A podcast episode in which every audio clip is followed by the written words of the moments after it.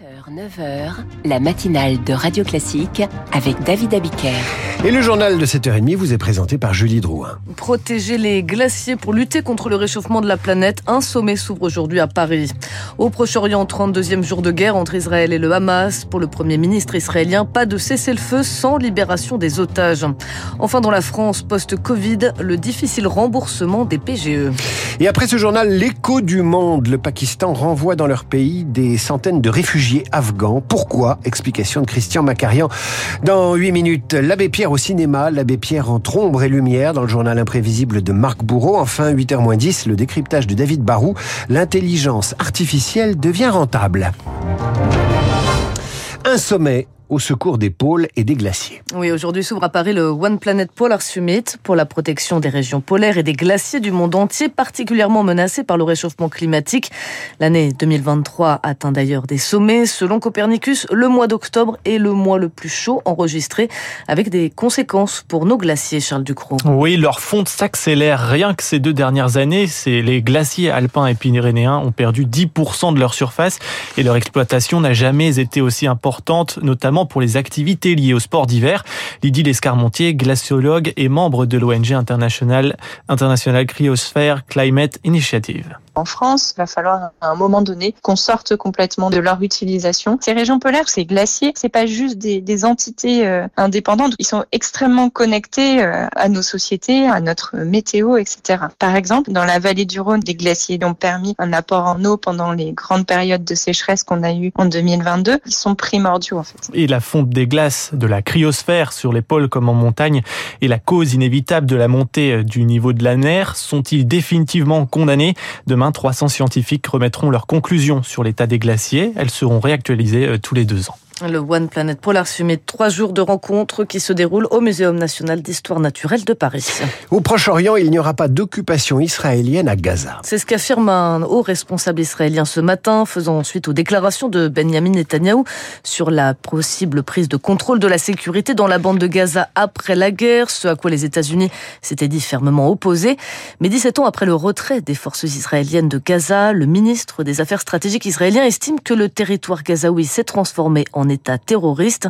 Pour le général Vincent Desportes, une occupation serait de toute façon trop risquée on essaie de former les militaires à ça, mais c'est pas fondamentalement leur métier. Le métier des militaires, c'est pas d'occuper, c'est de faire la guerre. On l'a vu en Irak pour les Américains, ça n'a pas marché. Or, pour qu'une guerre fonctionne, il faut que l'après-guerre fonctionne. Et pourquoi finalement les Américains ont perdu leur guerre en Irak et en Afghanistan? Parce que l'après-guerre n'a pas fonctionné. C'est pour ça qu'il y a d'autres possibilités. Il y a la possibilité que ce soit une force euh, internationale sous l'égide de l'Organisation des Nations Unies, que ce soit l'OLP ou l'autorité palestinienne qui reprenne les responsabilités et ceci serait probablement la meilleure solution. Des propos recueillis par Baptiste Coulon. Dans la bande de Gaza, le bilan dépasse désormais les 10 000 morts.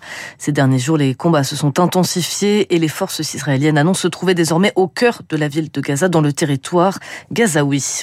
Les chefs de la diplomatie du G7 réunis à Tokyo tentent de leur côté de trouver un consensus pour appeler à des pauses humanitaires à Gaza. Ils ont pour euh, l'Ukraine d'ores et déjà promis de rester unis dans un soutien ferme, même dans cette situation internationale. La Commission européenne, de son côté, doit rendre ce mercredi son avis sur l'ouverture ou non de négociations en vue de l'adhésion de l'Ukraine à l'Union européenne. Un processus qui devrait toutefois prendre plusieurs années. Et puis en France, le gouvernement annonce 200 millions d'euros supplémentaires pour le fonds de soutien à l'Ukraine afin de permettre à son armée la poursuite d'achats d'équipements français. Des recrutements annoncés au SAMU social pour faire face à la saturation du dispositif d'urgence. 500 personnes supplémentaires, des primes pour les salariés. Voilà ce qu'a annoncé hier le ministre délégué au logement pour tenter de désengorger le 115, le numéro d'urgence pour les personnes sans abri. Maud Bigot est la présidente de la Fédération nationale du SAMU social. Elle salue ce premier pas, mais il faut aussi aller plus loin, notamment sur les hébergements d'urgence. Aujourd'hui, le, dispositif d'hébergement, est complètement saturé. On attend un niveau de saturation qui a jamais été atteint. Pour vous donner un exemple, à Caen, il faut présenter un certificat médical qui euh, signifie qu'il y a un risque vital avéré. On ne voit pas comment ça va être possible de passer l'hiver euh, dans ces conditions-là. On estime qu'il faudrait augmenter le parc d'hébergement en urgence de 30%. Donc pour nous, il s'agit d'un premier pas, mais un second est indispensable pour permettre réellement une sortie de rue des personnes qui se trouvent contraintes de, de vivre dans des conditions extrêmes. Des propos recueillis par Servane de Pastre. Et vers 8h moins quart, le journal imprévisible de Marc Bourreau sera consacré à l'abbé Pierre à l'occasion de la sortie de son biopic aujourd'hui en salle. Trois ans après la pandémie de Covid, l'heure est au remboursement des PGE pour les entreprises et il faut parfois se serrer la ceinture. 685 000 entreprises ont bénéficié d'un prêt garanti par l'État. En tout, 144 milliards d'euros qu'elles doivent désormais rembourser. Les très petites entreprises représentent les trois quarts de ces prêts et nombre d'entre elles affirment que le remboursement des PGE pèse sur leur trésorerie. Elles affirment devoir faire des arbitrages pour finir le mois, baisser les rémunérations pour ne plus investir, voire pour certaines mettre la clé sous la porte Eric Koch. Marine est fleuriste à Saint-Benoît-sur-Loire, dans le Loiret. Pendant la pandémie, elle avait contracté un PGE, 10 000 euros pour sauver son activité.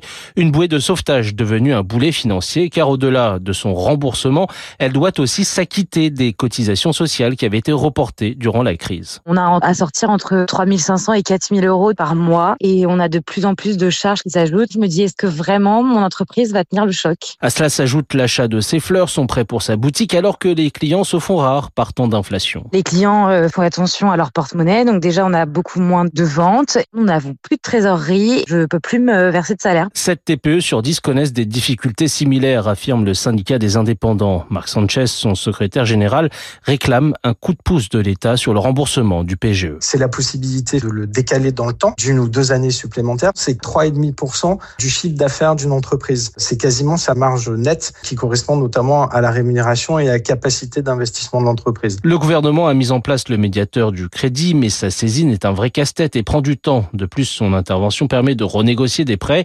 Mais dans un contexte où les taux ont été multipliés par 3 ou 4 en deux ans, peu de petits patrons y voient un intérêt. Des précisions signées Eric Kioch, Jean-Baptiste Andrea, lauréat du prix Goncourt hier. L'écrivain a remporté le prestigieux prix littéraire pour son livre Veiller sur elle. Et le Goncourt, on va en reparler à 8h40 avec Routel Krief et Marc Lambron, nos esprits libres du mercredi. Prochain journal à 8h à suivre l'écho du monde. Le Pakistan ne veut pas des réfugiés afghans. L'essentiel expliqué par Christian Macarian, Radio Classique.